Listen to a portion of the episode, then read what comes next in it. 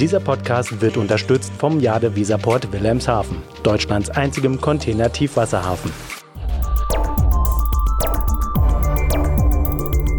DVZ, der Podcast. Hallo und herzlich willkommen zu einer neuen Folge des DVZ Podcast. Heute mal wieder von Homeoffice zu Homeoffice.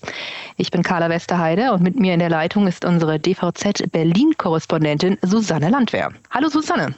Hallo Carla. Grüße nach Berlin. Susanne, der Koalitionsvertrag, der ist jetzt noch nicht ganz in trockenen Tüchern, aber wir knüpfen uns heute mal den Entwurf vor und schauen, was das denn für die Transport- und die Logistikbranche bedeutet bzw. bedeuten könnte. Alles nicht so ganz konkret formuliert immer. Fangen wir jetzt aber erstmal bei den Ministerien an. Deutschland bekommt keinen grünen, sondern einen gelben Verkehrsminister. Da habe ich gleich eine ganze Reihe an Fragen dazu, aber ich stelle dir jetzt mal nur zwei, weil wir haben leider nicht den ganzen Tag. Meine erste Frage ist, ist das jetzt eine in Anführungszeichen Niederlage für die Grünen, dass sie das Ministerium nicht bekommen haben? Ja, schon. Also es hieß ja lange, dass Anton Hofreiter oder Cem Özdemir, der Vorsitzende des Verkehrsausschusses ist, äh, bekommen würden. Der bahnpolitische Sprecher der Grünen im Bundestag, Matthias Gastel, wirkte wirklich sehr enttäuscht. Er schrieb in seinem Newsletter, wir hatten sehr auf ein grün geführtes Verkehrsministerium gehofft. Wir waren bestens vorbereitet mit Ideen und Konzepten. Also das spricht ja wirklich Bände. Und man hört ja ähm, so hinter den Kulissen, äh, dass die Grünen sehr, sehr gerne dieses Ministerium genommen hätten. Warum es jetzt eigentlich an die FDP gegangen ist, das war wirklich auch für alle sehr überraschend. Und für die Transportbranche kann man jetzt zugespitzt sagen, die darf jetzt aufatmen? Weil ein Ministerium war ja schon umstritten. Also die Transportbranche hat schon aufgeatmet. Die meisten also Verbände äußerten sich sehr, sehr positiv darüber, dass Volker Wissing von der FDP nun der Verkehrsminister wird. Es macht aber auch Sinn. Also er hat Erfahrung als Landesminister für Wirtschaft, Verkehr, Landwirtschaft und Weinbau in Rheinland-Pfalz. Äh, dort war er zwischen 2016 und 2021 äh, Minister. Danach war er Generalsekretär. Also er ist schon wirklich bei der FDP ein Schwergewicht. Er gilt als durchdacht. Er ist geradeaus und er hat natürlich auch große Interessen an der Transport, an der Tra und er hat natürlich auch große Interessen an der Transportbranche. Es gibt aber ein Ministerium, das ja auch nicht ganz unwichtig ist. Das geht an die Grünen. Das ist das Wirtschafts- und Klimaschutzministerium. Welche Auswirkungen hätte denn das jetzt mal ganz generell gesprochen auf die Verkehrsbranche? Na, ich würde sagen, beruhigend ist erstmal, dass Robert Habeck das Ministerium übernimmt und nicht irgendein Politiker aus dem linken Flügel der Grünen. Ich denke, das wird auch die Transportbranche freuen. Ähm, auch Habeck ist schon einmal Minister gewesen und zwar in Schleswig-Holstein für Energiewende, Landwirtschaft und Umwelt. Also, dass er jetzt dieses Klima verantwortet, macht auf, auf jeden Fall Sinn. Ähm, möglicherweise harmonieren Habeck und Wissing sogar ganz gut, denn es geht ja um ein großes Ziel, nämlich den Klimaschutz und da müssen die Minister auf jeden Fall Hand in Hand arbeiten. Also was jetzt für die einzelnen Transportsektoren äh, Sektoren im Koalitionsvertrag steht, das schauen wir uns jetzt nochmal genauer an. Was mir aufgefallen ist, Susanne, Klimaschutz hat einen sehr hohen Stellenwert im Koalitionsvertrag. Mhm.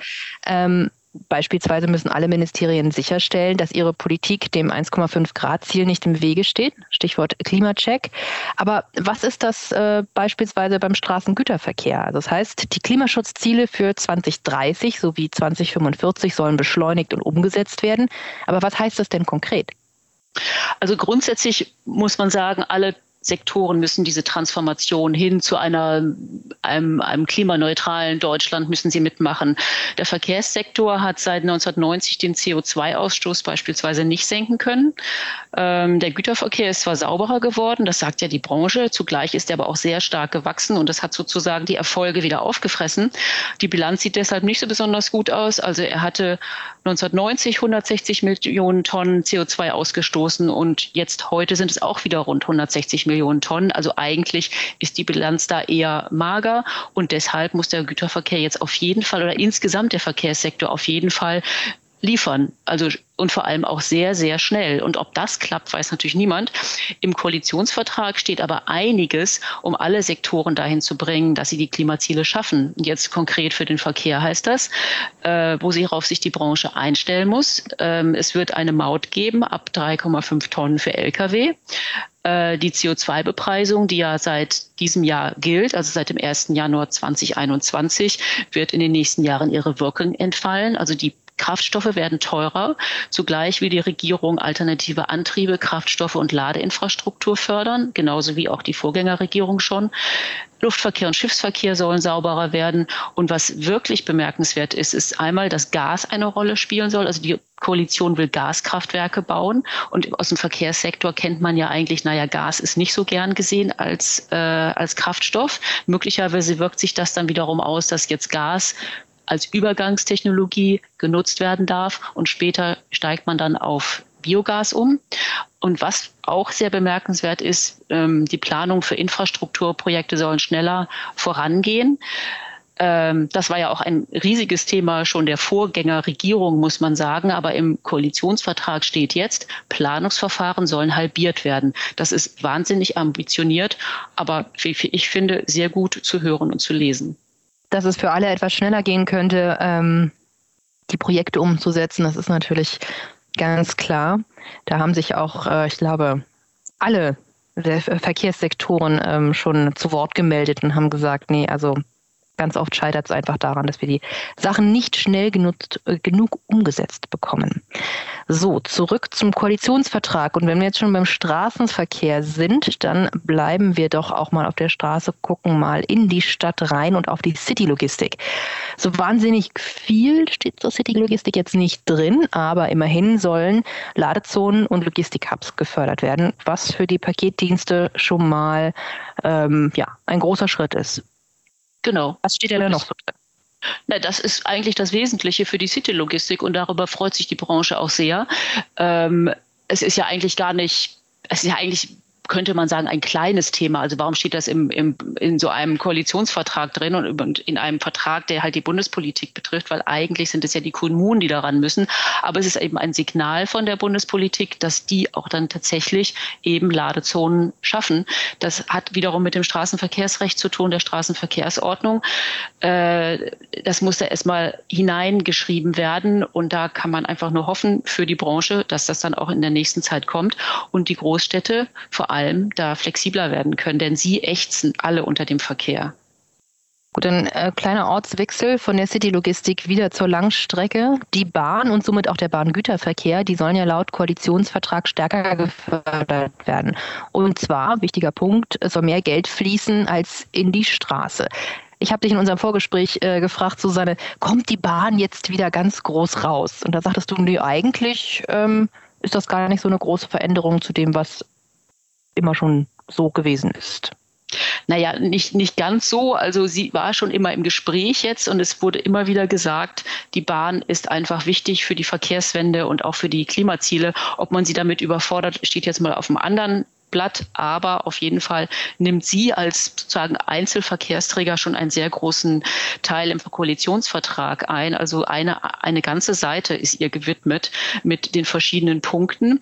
Grundsätzlich muss man erstmal sagen, der Bundesverkehrswegeplan, der 2015, 16 sowas fertig geworden war, da hatte man schon so die ersten Ansätze gesehen, dass die Bahn etwas mehr Gewicht bekommen soll, weil dann die sozusagen die Verteilung der Mittel ausgewogen war, also Straße, Schiene. Ähm, auch die Bundeshaushalte, beziehungsweise die verschiedenen Etats, auch da ging es immer mehr Richtung, dass die Schiene mehr Geld bekommen soll. Ähm, es wird sicherlich auch bei der Straße noch Neubauten geben müssen. Ähm, aber dass die künftige Regierung bei den Bundesfernstraßen den Fokus auf Erhalt legen will, ist auf jeden Fall richtig und gut. Ähm, und sie hat vor allem im Koalitionsvertrag betont, dass sie Ingenieurbauwerke im Blick haben will. Also das sind Tunnel und Brücken. Also eben die Nadelöhre, dass wenn die nicht funktionieren, es richtig schlecht läuft. Also wenn da was passiert, dann steht der Verkehr still. Das haben wir gesehen zum Beispiel bei der Schiersteiner Brücke oder auch bei der Rheintalbahn. Ähm, was jetzt die Bahn betrifft, sollen die Trassenpreise reduziert werden, je nachdem, wie die Kassenlage ist. Also wenn kein Geld da ist, kann das vielleicht auch nicht passieren. Aber die Regierung will auf jeden Fall Strecken reaktivieren. Das sagt die Branche schon seit Jahren, dass man natürlich, wenn man eine Infrastruktur haben möchte, vielleicht mal auf die Strecken, die stillgelegt worden sind, wieder zurückgreift. Stilllegung soll es auf gar keinen Fall mehr geben. Und sogar die Bahn, also die Deutsche Bahn, ähm, steht vor einem so einem Reformchen, wo halt innerhalb des, des Infrastrukturbereichs also eine Infrastruktursparte gegründet werden soll. Wie das dann ganz genau ausgestaltet wird, weiß man noch nicht. Das wäre auch jetzt einfach zu viel, das alles in einen Koalitionsvertrag hineinzuschreiben. Aber auf jeden Fall, die Bahn steht im Zentrum. Und dann gibt es ja noch so ein paar Themen, die jetzt alle Sektoren betreffen. Also Stichwort äh, Bundesverkehrswege und Mobilitätsplan 2040 oder auch der Mindestlohn. Was erwartet uns denn da, Susanne? Na, beim Mindestlohn ist es ganz einfach. Also äh, schon als Olaf Scholz eben hier noch geschäftsführender äh, Finanzminister ähm, die Steuerschätzung vorstellte, sagte er, ja, es kommt, der Mindestlohn kommt. Äh, also 12 Euro Mindestlohn im nächsten Jahr wollen sie das sofort einführen und danach soll das die Mindestlohnkommission halt wieder übernehmen und sozusagen dann ihre Empfehlungen aussprechen. Also das ist eigentlich gesetzt. Ob das jetzt wirklich auch schon nächstes Jahr passiert mit den 12 Euro oder erst ein Jahr später, stand jetzt so im Koalitionsvertrag nicht mehr drin, muss man einfach sehen. Ähm, das ist sicherlich eine Sache, die man auch nicht so wahnsinnig schnell vom Tisch bekommt oder ob es jetzt noch wieder große Diskussionen gibt. Ähm, das andere für Bundesverkehrswege und Mobilitätsplan, also die äh, Neufassung des Bundesverkehrswegeplans würde jetzt sowieso demnächst anstehen. Der jetzige gilt ja bis 2030 und dann müsste man sozusagen eine Fortschreibung machen bis 2045. Das hat die Koalition oder will die künftige Koalition offenbar vorziehen, weil die das ja auch mit 2040 terminiert. Und der Mobilitätsplan, in der ganzen Diskussion wurde immer ein Mobilitätsgesetz gefordert, dass man einfach da reinschreibt, dass auch die Verkehrsträger zusammengedacht werden. Also dass es nicht einfach nur Straße gibt, nur Bahn, äh, nur äh, Schiff, nur Binnenschiff, sondern wirklich, dass man sagt, es geht hier insgesamt um die Mobilität. Und ich glaube, dieser Begriff Bundesverkehrswege und Mobilitätsplan 2040 ist sozusagen eine Zusammenfassung dieser beiden Themen, die ausgestaltet werden müssen. Also viel mehr als das, sie das machen wollen, steht dann im Koalitionsvertrag nicht drin. Aber es ist zumindest sozusagen auch eine, grobe, eine große Leitlinie für die künftige Regierung. Du hast es ja schon jetzt so ein paar Mal angesprochen. Ganz oft besteht so ein Koalitionsvertrag ja doch mehr aus, aus Schlagwörtern und, sagen wir, Ansätzen und äh, unkonkreteren Vorhaben. Ist ja nicht immer alles so ganz ausformuliert. Aber von dem, was da jetzt drin steht und was man so vielleicht schon zwischen den Zeilen lesen kann, sind das jetzt gute Nachrichten für die Logistikbranche oder sind das eher äh, Nachrichten, wo die Logistikbranche sagt, hm, das müssen wir jetzt erstmal abwarten und äh, gucken, ob wir das noch irgendwie etwas umsteuern können? Wie würdest du das einschätzen? Also ich würde sagen, so grundsätzlich ist da sehr viel Positives drin. Und ich muss nochmal sagen, mit der Planungsbeschleunigung, ich verfolge das ja schon sehr lange und äh, es stand eigentlich still. Da wird sich bestimmt auch eine ganze Menge tun. Und was das der Vorteil ist, ähm, das Thema zieht sich durch den gesamten Koalitionsvertrag. Es ist jetzt auch nicht mehr nur ein Thema der Verkehrsbranche, sondern es ist ein allgemeines Thema. Und Infrastruktur ist ja auch digitale Infrastruktur, ist die Energieinfrastruktur, sind diese Leitungen von Nord nach Süd, damit einfach alle mit äh, Ökostrom oder Offshore-Windkraftstrom versorgt werden können. Und ich glaube, dass dadurch sozusagen das auch nochmal dem Verkehr zugutekommt, dass die Planung einfach vorangehen können. Und man darf ja auch nicht vergessen, ähm, wir können natürlich umstellen auf alternative Antriebe, aber wir brauchen ja auch irgendwo die Energieressourcen. Es muss ja irgendwo herkommen, der Wasserstoff, der Strom. Also das, ist im Moment, das ist im Moment eine offene Frage. Nur wenn dafür dann die Infrastruktur nicht mal da ist, dann wird auch dieser ganze Umbau, also das, was die Regierung sagt, der sozial-ökologische Umbau, wird einfach nicht funktionieren. Und deswegen sehe ich das erstmal positiv, aber ich bin eben positiver Mensch und kann einfach ja nun die nächsten vier Jahre beobachten, was die Regierung mit dem macht, was sie hier aufgeschrieben hat. Ein positiver Mensch. Susanne, ich ähm, bin dann auch mal positiv. Ähm, wir behalten das auf alle Fälle im Blick. Ähm, du ja nur sowieso. Du sitzt da ja in Berlin an der Quelle. Susanne, tausend, tausend Dank für dieses Gespräch. Sehr ähm, gerne ich hoffe vielleicht irgendwann demnächst auch mal wieder in Person im Studio, aber momentan erstmal von Couch zu Couch. Ähm, auch Ihnen lieben Dank, liebe Hörer, liebe Hörerinnen, fürs Zuhören. Wer sich jetzt übrigens nochmal ganz im Detail anschauen möchte, was denn für die einzelnen Verkehrsbereiche im Koalitionsvertrag steht, ähm, wir bzw. die Kollegen haben das nochmal ganz übersichtlich in äh, der neuen Ausgabe der DVZ Deutsche Verkehrszeitung sowie auch online für Sie zusammengefasst. Den Link packe ich in die Show Notes. Und natürlich, wenn Ihnen unser Podcast gefallen hat, abonnieren Sie ihn doch. Sie finden uns auf allen gängigen Podcast-Plattformen von Apple bis Spotify und wir freuen uns über gute Bewertungen und Feedback. Wenn Sie uns direkt kontaktieren wollen, erreichen Sie uns unter redaktion.dvz.de. Und werfen Sie doch einmal einen Blick auf unser neues Instagram-Profil. Da finden Sie auch jederzeit spannende Artikel und Fakten aus der Welt der Logistik.